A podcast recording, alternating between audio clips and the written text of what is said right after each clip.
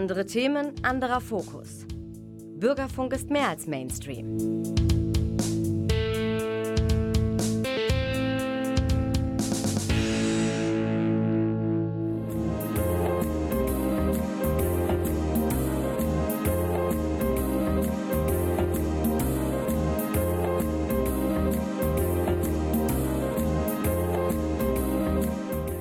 Der Lesewurm. Neues vom Buch- und Hörbuchmarkt.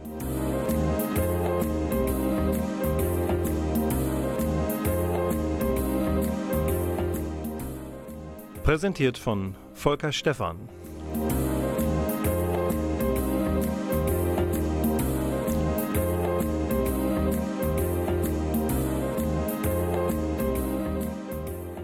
Und präsentiert auch wie immer vom Mann mit den flinken Fingern an den rutschigen Reglern. Der großartige Genie, würde ich fast sagen, in der Technik. Klaus Blödo, herzlichen Dank für dein Dazutun, für dein Dasein in dieser Mai-Sendung, die ja, die Stammhörerinnen und Hörer von uns werden es bemerkt haben.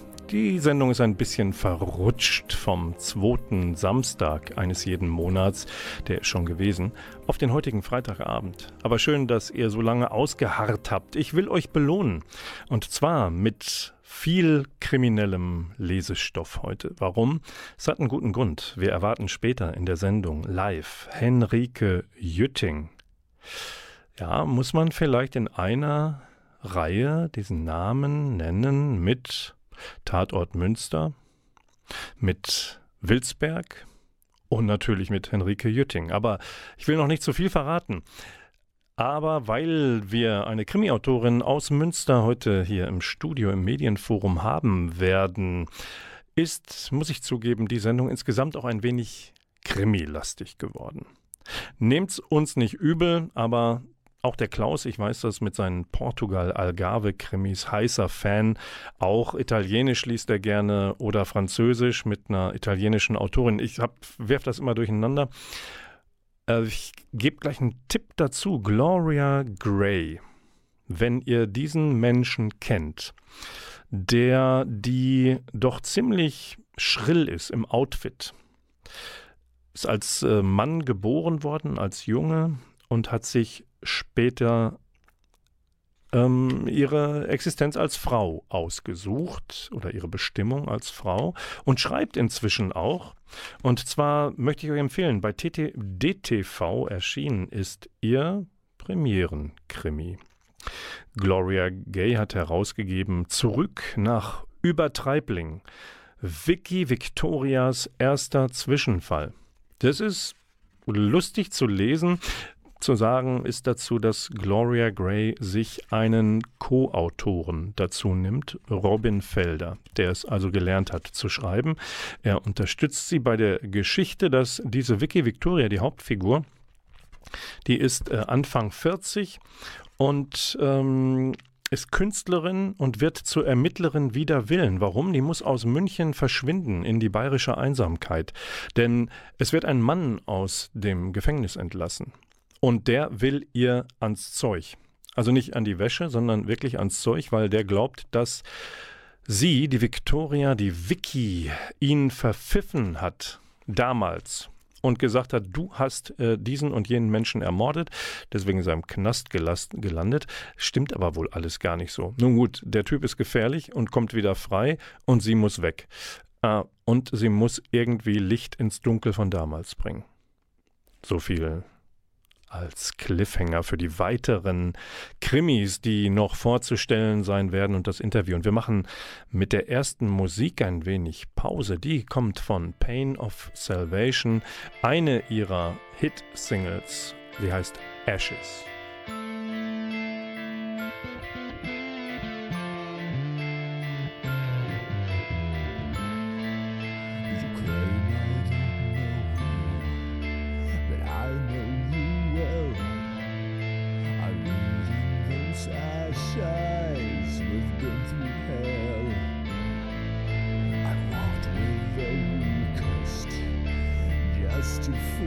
and strong.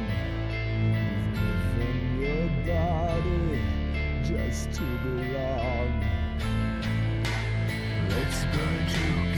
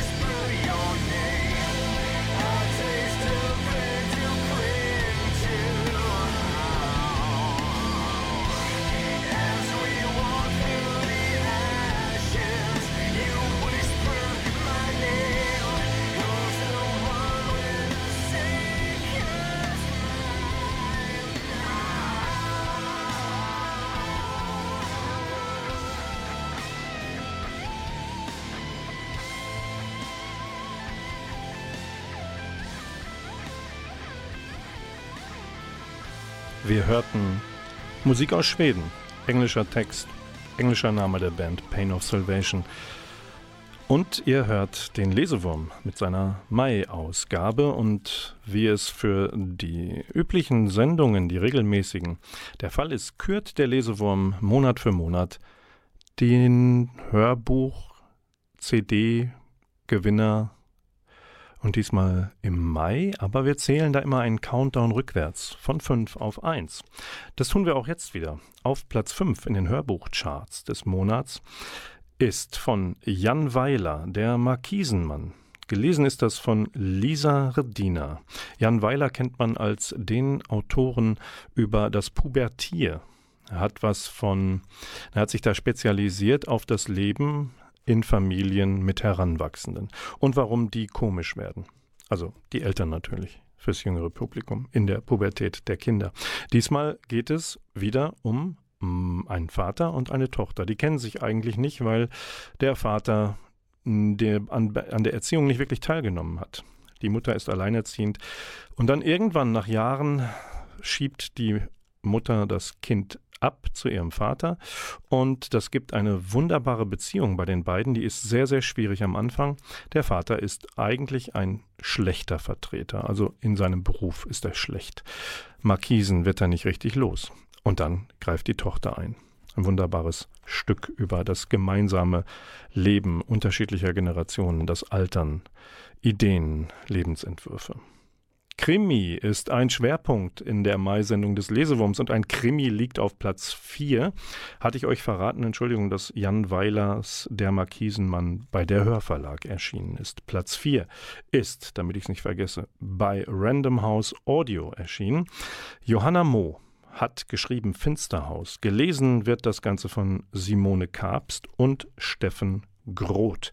Und äh, Johanna Moh schreibt eine Reihe über Hanna Dunker, über eine Ermittlerin, auf Öland, dieser niedlichen, langgezogenen Insel östlich von Kalmar.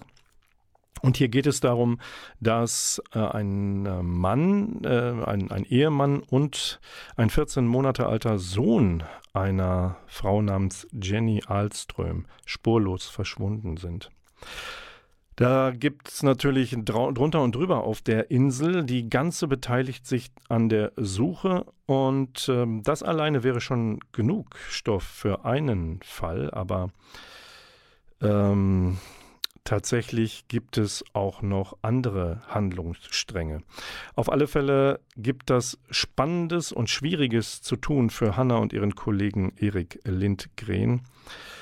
Und äh, der andere Handlungsstrang, von dem ich äh, verraten habe, ist, Hannah Dunker hat selbst was zu tun, nämlich so, sie ähm, will die Wahrheit über ihren eigenen Vater herausfinden. Und da gibt es Gegenspieler im Hintergrund und sie kommt dem Geheimnis immer ein Stück näher. Bei der Hörverlag erschienen ist auf Platz 3 von Karl Ove Knausgord Der Morgenstern, gelesen von Thomas Leubel. Und hier haben wir es mit einem literarischen Glanzstück zu tun.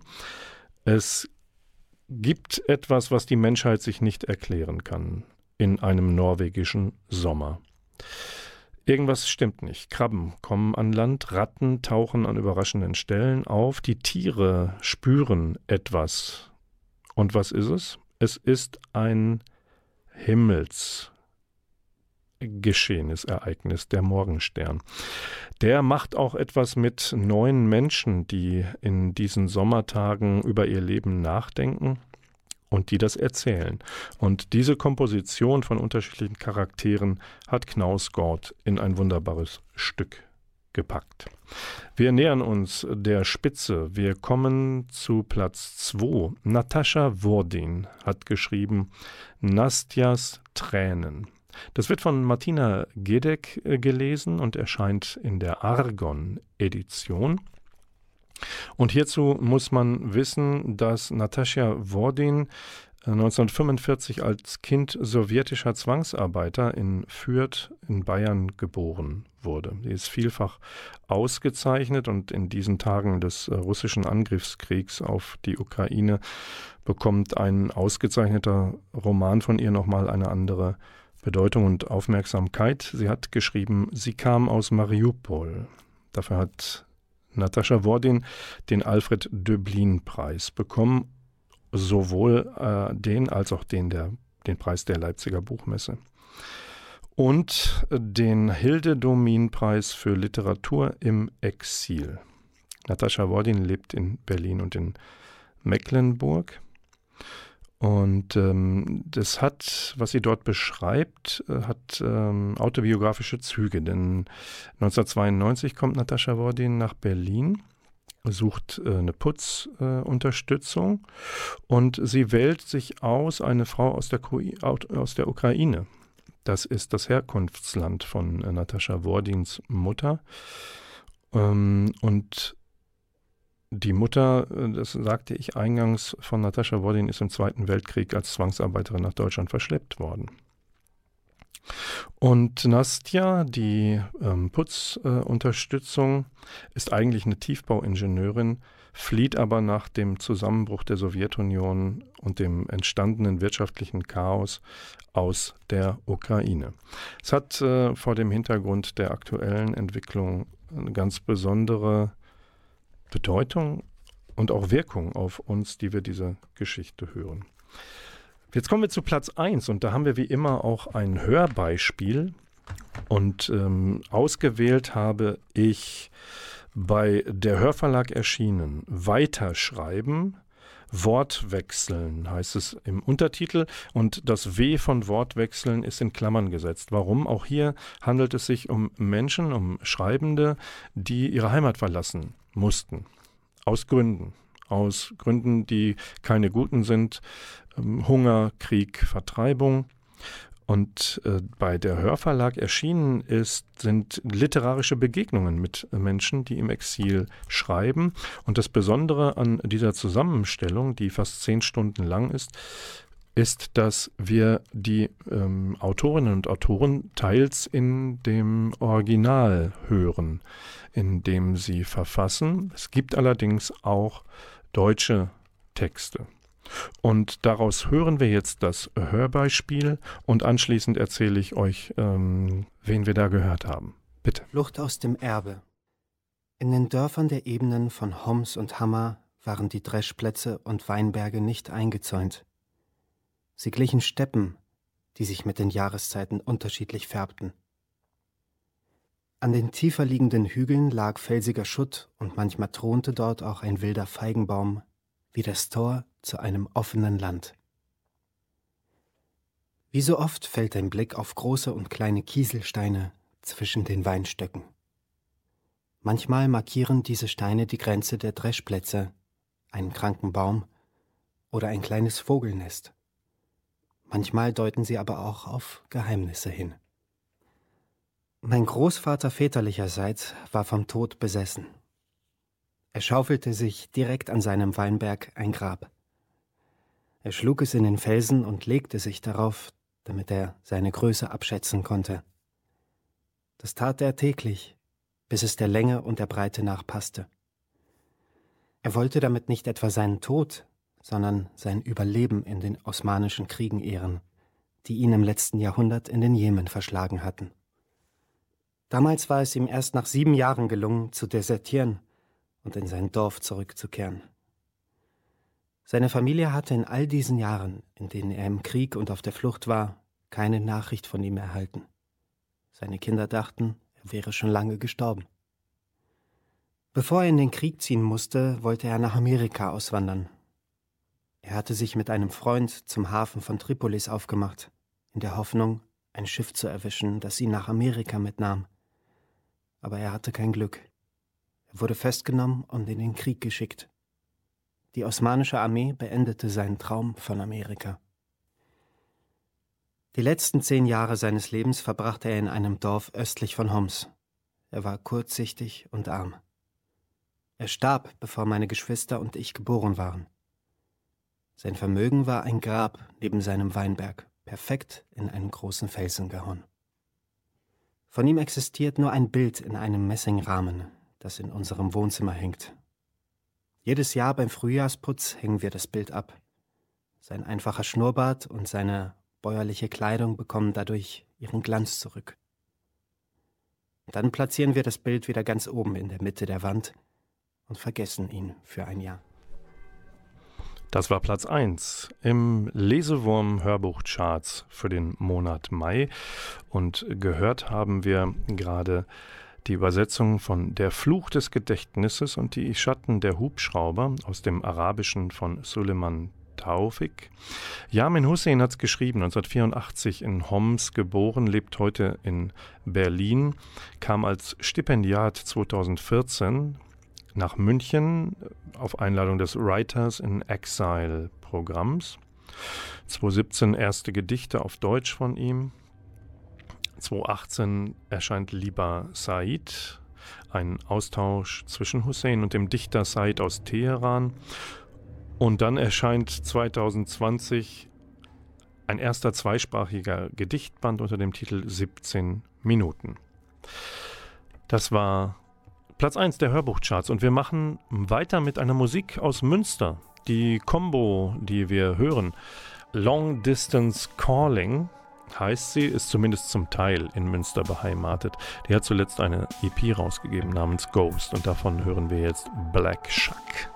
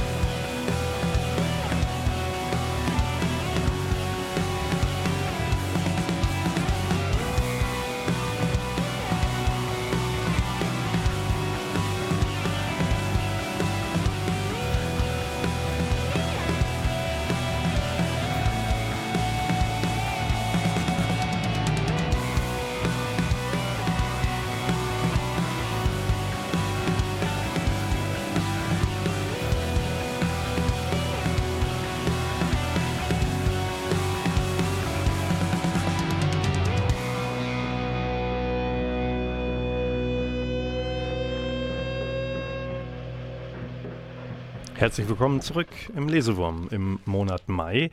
Wir sind nicht mehr weit entfernt von unserem Studiogast namens Henrike Jütting, einen neuen Krimi rausgebracht hat. Münster-Krimi. Zuvor möchte ich mit euch ein bisschen Bilderbücher blättern. Und da fangen wir an zu Ehren eines sehr, sehr alt gewordenen Rüden man müsste Rüden, glaube ich, sagen. Ein Bilderbuch über einen Rüden. Wenn ihr da einen Moment drüber nachdenkt, euch einen merkwürdig aussehenden Hund mit blauem Hütchen vorstellt, langen Schlappohren, zwei Zähnen, die aus seinem Oberkiefer ragen und einem gewissen Silberblick, für die niemand etwas kann, auch dieser Hund nicht, der, und jetzt könnt ihr es fast ahnen, die Auflösung ist, berühmt geworden an der Seite als Partner von Mickey Mouse. Der Typ heißt natürlich Goofy und in diesem Jahr ist es 90 Jahre her, dass wir ihn erstmals in einer Strichzeichnung entdeckt haben. Und diese Strichzeichnung habe ich vor mir. Das ist, glaube ich, ein Popcorn essender, sagt man bei Hunden, in dem Fall auch. Da wird der Dippy Dog genannt, verrückter Hund, so ungefähr. Der sitzt im Publikum bei einer Show mit Tanz und Musik und da sitzt er mit wieherndem Gelächter und es sind Erdnüsse, die er knabbert. Und äh, das ist der erste Auftritt in Schwarz-Weiß. Da sieht er schon komisch auf, aus, hat noch eine Brille auf der Nase. Und das ist die Entstehungsgeschichte. Der Typ äh, kommt gut an und wird später zum Partner von Mickey Mouse. Und äh, wir haben hier in der Egmont Comic Collection in einer schönen großen Buchform, ich glaube, das ist ein bisschen mehr als DIN A4 groß, haben wir Geschichten rund um ihn herum. Und äh, wer sich das zulegen will, sollte sich auf 90 Jahre Chaos einlassen. Und ähm, es ist ein schönes, großes Bilderbuch und ähm, Goofy wird hier wirklich äh, für sein Lebenswerk sozusagen geehrt. Dann haben wir ein etwas lebenswirklicheres Thema. Und zwar ein Comic ebenfalls erschienen in der Egmont Comic Collection, Collection von Masurage ist entworfen, konzipiert und auch selbst erlebt. Der Bildband Sea Shepherd. Milagro heißt dieser erste Band. Und wir haben hier eine relativ ähm, wichtige, ernste Geschichte, denn Milagro, ähm, also Masuraj, hat selbst erlebt den Kampf der Sea Shepherd gegen Fischerkolonnen, Fischermafia nennt es, wie ihr wollt, die einen in der Baja California, also im, im südlichen Kalifornien, geht er an Bord der Sea Shepherd und er versucht, einen vom Aussterben bedrohten Fisch zu retten gegen die Trawler, die illegal sich aufmachen, die leere Meer zu fischen. Und äh, dieser Band gewinnt an äh, Bedeutung dadurch, dass eben der Mensch, der hier zeichnet, das selbst erlebt hat, weil er sich nämlich in, die, in den Dienst der Sea Shepherd gestellt hat. Und ähm, es ist einerseits ein spannender, ein mitzuerlebender Kampf für das Gute, für unseren Planeten, für die Lebewesen, die sich nicht wehren können gegen das, was der Mensch macht. Ähm, und andererseits ist es ein Zeitzeugnis für etwas, für ein gutes Beispiel, wie man sich einsetzen kann für den Erhalt unserer Lebensgrundlagen. Das war der letzte Cliffhanger, bevor wir mit Kriminalromanen weitermachen. Aber zunächst hören wir noch eine Musik und die kommt von Yun Sun Na. Natürlich extra eine Frauenstimme zur Begrüßung von Henrike Jütting gleich. Und von Yun Sun Na und ihrem Album Voyage stammt der Track Please Don't Be Sad. Please don't be sad. I know it's hurting. Yes, I know love will never die. Oh, please don't be vexed. I know it's hurting. Yes, I know life goes round and round. Please don't be sad. I know it's hurting. Yes, I know love will never, never die. Please don't be vexed. I know it's hurting. Yes, I know life goes round and round. Just tell yourself you can't succeed in anything.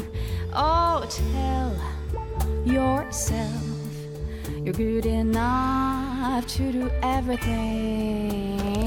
Please don't be sad. I know it's hurting. Yes, I know love will never, never die. Please don't Life goes round and round.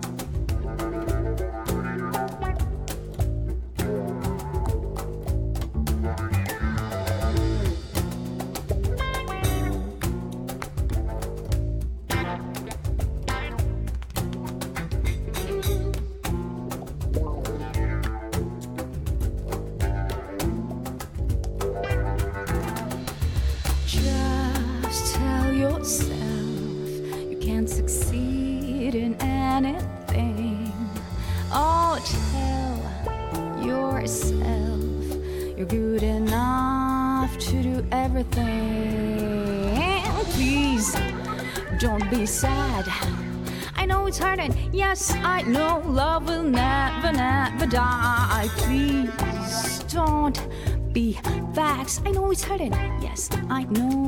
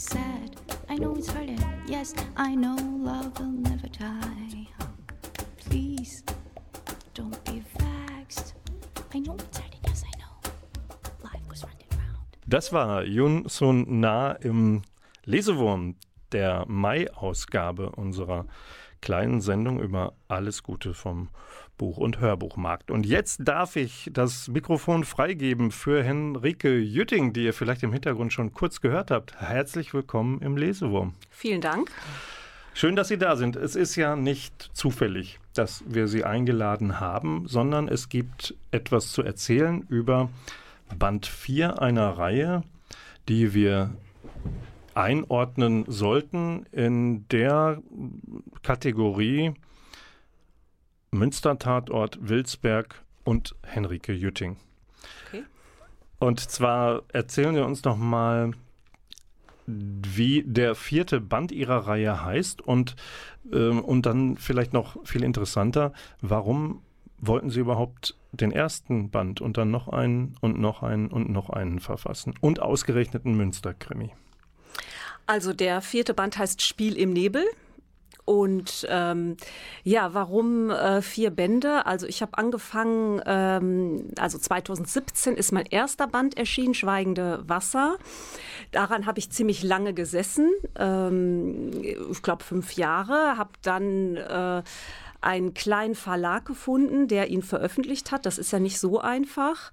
Und ähm, habe äh, dann aber wirklich Glück gehabt, weil innerhalb von drei Monaten hatte ich diesen Verlag gefunden und habe dann, als ich dort zugesagt hatte, auch gleichzeitig eine Zusage von diesem jetzigen Verlag bekommen. Die war dann zu spät, weil ich hatte schon alles unterschrieben. Und das hat mich dann angespornt, dass ich gesagt habe, ich schreibe noch einen zweiten Band mit meiner Protagonistin Katharina Klein. Ähm, ich hatte auch noch viele Ideen für sie, das ist auch nach wie vor noch so. Also es hat eben auch noch bis zum vierten Band gereicht. Und ja, ich habe einfach Spaß daran. Und Münster, ich komme hierher, habe zehn Jahre nicht hier gelebt, bin 2005 wieder hier hingezogen nach Studium und Arbeiten anderswo. Und da war so ein bisschen äh, der Hintergrund, ich wollte gar nicht ähm, Regionalkrimi schreiben und ich würde das auch gar nicht unbedingt so ganz da rein verorten, sondern ich brauchte ja einen Schauplatz, Handlungsort und dann bot sich das an. Ich komme aus Münster, ich kenne mich hier gut aus, äh, weiß dann, wo ich hinfahren muss und das hat das natürlich auch alles ein bisschen vereinfacht. Ähm, ja, und äh, es ist natürlich auch nicht ganz schlecht für die Vermarktung, dass er jetzt in Münster spielt. Ja, Münster auf dem Cover und äh, unter Spiel im Nebel steht eben auch Kriminalroman aus Münster. Münster auf dem Cover macht sich so schlecht nicht, weil es gibt einen Markt dafür. Nicht Genau. nur im Fernsehen, sondern auch äh, noch klassisch analog in der Hand. Jetzt dürfen wir auch verraten, dass der Verlag natürlich der KBV-Verlag ist und Ralf Kramp, ähm, der äh, Verleger, ist nun kein unbeschriebenes Blatt in der äh, Krimiszene, sondern er ist schon eine, eine Hausnummer. Ja. Mhm. Und von daher, äh, glaube ich, würden sich das viele wünschen, auch im KBV-Verlag ihren, ihrer Art ähm, äh, Bücher verlegen zu dürfen. Jetzt haben Sie uns schon gesagt, Sie haben ein Ermittlerpaar, Ermittlerinnenpaar. Es sind äh, zwei Frauen. Ist es bei Ihnen so, dass, bevor wir näher noch uns um diese Figuren kümmern, ist es bei Ihnen so, die Frauen sind die Guten und schaffen das Böse aus der Welt und die Böse, das Böse ist meist eher männlich oder wie halten Sie es da so? Oder gibt es bei Ihnen auch weibliche Bösewichte? Ja, tatsächlich. ähm, ich kann jetzt nicht ganz so viel dazu sagen. Ich würde, glaube ich, spoilern dann. Aber Sie haben ja drei Ähm, geschrieben, da dürfen ja, Sie vielleicht schon was okay. zu sagen. Okay, gut. Mhm. Äh, vier habe ich ge- genau, geschrieben. Drei genau. davor. Mhm. Ähm, genau. Äh, ja, nein, also die beiden äh, sind die Guten. Aber äh, die Bösen sind ähm, auch weiblich, ist mir irgendwie mal aufgefallen. Und ich habe mich da schon selber gefragt, ähm, warum ich auch immer viel weibliche Täterinnen habe. Und ich glaube, ich finde das ganz spannend. Also ich, diese äh, Frauenfiguren, das liegt mir dann vielleicht etwas näher, dass ich äh, äh, ja äh, immer so oft dann darauf zurückgreife, dass es dann Frauen sind. Und verraten Sie mir doch, wenn Sie ähnlich viel Freude haben daran, das Gute durch Frauen wirken zu lassen, aber auch das Böse auszuleben, auch durchaus mal aus Frauenhand. Gibt es da sowas, was Ihnen leichter von der Hand geht? Ist es das Gute siegen zu lassen am Ende oder wie viel Spaß haben, die, haben Sie daran, das Böse auch so zu entwickeln als Plot und das Böse böse sein und erscheinen zu lassen? Macht das Ihnen auch diebische Freude? Und was, was würde gewinnen? Ja, also es, das macht mir tatsächlich viel Spaß. Also ich habe so zwei Sachen. Ich habe Spaß daran, die Figuren zu entwickeln und denen dann auch ordentlich Probleme so aufzubürden und dass sie dann damit so zurechtkommen müssen und wie sie das dann lösen. Und ähm, ja, das äh, mit dem Bösen, ähm, doch, es, es, es macht Spaß, äh, das so zu entwickeln. Und ich finde es aber schon gut, wenn das Gute dann auch siegt. Also das läuft schon darauf hinaus. Ähm, auf jeden Fall. Aber es ist ein langer Weg dahin. So, und es bleiben auch welche auf der Strecke. Und was ich spannend finde, ist, dass sich das Böse so ein bisschen aus dem Alltäglichen entwickelt. Also es ist ja ein klassischer Whodunit-Krimi, die ganze Reihe. Es ist kein ähm, Hardboiled-Thriller, wo jetzt so ein Psychopath äh, die Leute niedermetzelt, sondern die Konflikte ergeben sich aus dem Miteinander, aus dem gesellschaftlichen Miteinander, aus dem menschlichen Miteinander. Die Motive sind klassisch, es ist Neid, Rache, äh, ähm, ja, Liebe, so. Und das finde ich halt spannend, daraus eben äh, so einen Kriminalfall zu entwickeln. Und dann gucken wir gleich mal genauer auf den neuen Band Spiel im Nebel und auch auf die Hauptdarstellerinnen, die dafür sorgen, dass vielleicht nicht niedergemetzelt wird, aber auf alle Fälle das Gute am Ende die Oberhand behält. Und die Intermezzo-Musik, die spielt auch wieder der Klaus Blödo ein. Vielen Dank.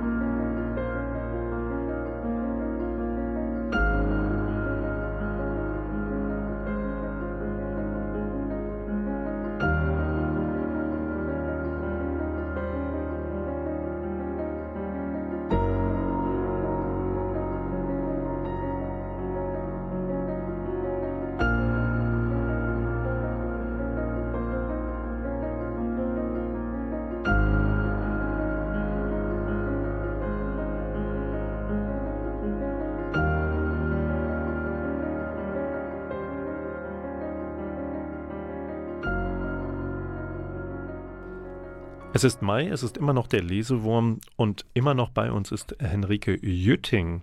Henrike Jütting hat den vierten Band um ihre Ermittlerin äh, Katharina Müller. Katharina Klein. Katharina Klein. Katharina Müller ist eine Straße, die mir gerade, glaube ich, in Münster, die mir durch den Kopf geschossen ist. Jetzt habe ich die Kleine zur Müllerin gemacht. Das wollte ich nicht. Das schneiden wir einfach raus. Nein, machen wir natürlich nicht. Aber Spiel im Nebel ist, das, äh, ist der vierte Fall für die Münsteraner Ermittlerin. So viel hat Henrike Jütting uns verraten und uns auch inzwischen vorgelegt an Bänden. Und jetzt gucken wir mal in diesen Roman Spiel im Nebel. Und der fängt ganz interessant an mit nämlich einer Art Cliffhanger. Prolog vier Wochen vorher. Und darin ähm, hatte ich, als ich es gelesen habe, so fast so den Eindruck, eine Frau namens Saskia Erler dem Tode geweiht, hat noch einen Plan. Und da bleibt bei mir so hängen, oh, das, äh, das äh, empfinde ich als, da, oh, da, da schwant was Böses. Die will selber noch zur Täterin werden. Und dann bricht es ab und es geht weiter mit dem ersten Kapitel und da ist die Frau tot. Und jetzt, Henrike Jütting, erzählen Sie uns doch mal nicht, warum die tot ist und von wem sie äh, ermordet worden ist, aber was ist das Setting, das Sie setzen, um uns miterleben zu lassen, wie es zu diesem, zu diesem Todesfall kam und äh, was die Katharina Klein alles so aus dem Weg räumen muss, um den oder die Täterin ähm, äh, zu ermitteln. Warum ist Saskia Erler unterwegs und, und in, welcher, in welchem Zusammenhang wird sie getötet? Also es fängt erstmal ganz ruhig an, ganz normal, wie in einem Ermittlerkrimi. Ähm, Katharina Klein kommt auf den Plan mit ihrer Kollegin Eva Mertens. Denn ähm, was erst ein bisschen nach Selbstmord aussieht, stellt sich eben als Mord heraus. Die beiden fangen an zu ermitteln und äh, wie es üblich ist, erstmal in ihrem Umfeld. Und sie befragen zunächst ihre Freundin und Nachbarin, die die Saskia Erler gefunden hat. Äh, die ist äh, Intendantin eines kleinen Theaters. Und ähm, dann ergibt sich schnell eine Spur. Und zwar äh, führt die ein halbes Jahr zurück. Äh, da war Saskia Erler mit ihrem kleinen Ensemble, sie ist Intendantin eines Zimmertheaters, äh, waren sie in den Baumbergen äh, zu einem Coaching-Seminar. Und ähm, da ist was Furchtbares passiert. Und zwar an dem Wochenende, als sie dort waren, ähm, ist die Tochter der Eigentümer verschwunden, 13 Jahre jung ist auch nicht wieder aufgetaucht. Und der Vater dieses Mädchens, der hat sich in seiner Trauer in diese Wahnvorstellung verrannt, dass das Theater, was, also dass diese Theaterleute was damit zu tun haben könnten. Und in dem vergangenen halben Jahr setzt er den nach, stellt den nach, ähm, stößt Drohungen aus. Und er ist die erste Spur, die sich auftut ähm, verhält sich auch sehr verdächtig, hätte auch nicht nur Motiv, auch die Gelegenheit gehabt.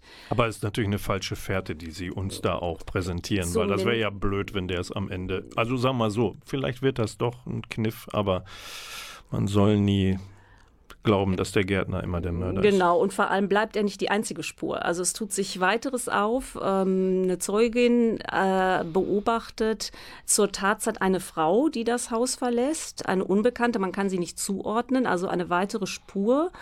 Und ähm, Katharina und Eva merken auch, dass in dem Ensemble es ordentlich geknistert hat. Es ist ganz klein, wie gesagt, es ist ein kleines alternatives Theater und auch dort sind Spannungen. Dieses Seminar war ein äh, Konfliktbewältigungsseminar. Auch das ist ja schon ein Hinweis, dass da nicht alles ganz rund lief. Ja, man kann Konflikte ja auch brutal lösen. Kann man ne? auch, genau. Jetzt haben wir also einen Teenager, eine junge, eine junge Frau.